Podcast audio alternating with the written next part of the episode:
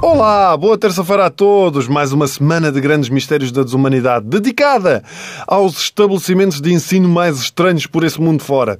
Só para a malta não estar sempre a queixar-se das escolas dos filhos, não é? Ontem falámos das escolas flutuantes do Bangladesh, hoje vamos até à China e até à escola elementar de Gulu. Quer dizer, vamos se conseguirmos, porque para chegar a esta escola é preciso caminhar 5 horas. Sim, 5 horas pelas montanhas, por estradas cavadas na rocha, fazer escalada, enfrentar intempéries. 5 horas para chegar à escola. Pior tudo era chegar lá e na porta estar. Hoje não há aulas. Há 26 anos que o professor é Shen Kim-jun, que chegou à escola com 18 anos e provavelmente nunca mais saiu de lá. Só o trabalho de ter de voltar para casa. Reivindicações por melhores condições de trabalho também não deve haver, até porque ninguém as vai ouvir. A verdade é que não é só a escola que é remota, os próprios alunos não estão habituados ao mundo ocidental, de tal modo que muitas das aulas passam por temáticas como Meninos, hoje vamos descer até à cidade e ver um carro! E os miúdos, é um carro! É espetacular, é aquela coisa com rodas. Esperem, o que é que é uma roda?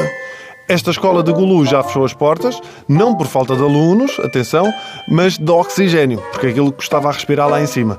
Na verdade, o que aconteceu foi que as crianças conseguiram uma escola um bocadinho mais acessível.